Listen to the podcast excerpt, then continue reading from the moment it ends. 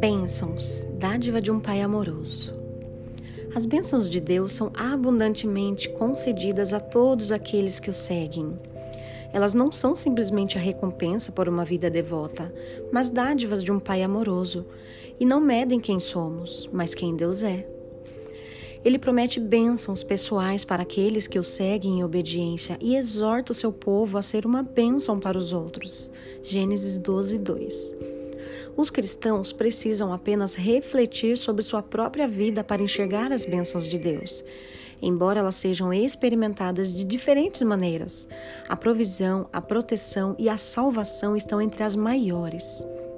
A bondade de Deus também está aparente quando eles olham ao redor e veem bênçãos presentes. Saúde, família, amigos e ministérios estão entre as mais especiais. Os cristãos podem também enxergar as bênçãos futuras. Deus promete bênçãos contínuas na terra e eternas no céu. As, maravilha, as maravilhosas bênçãos de Deus devem ser lembradas, jamais esquecidas.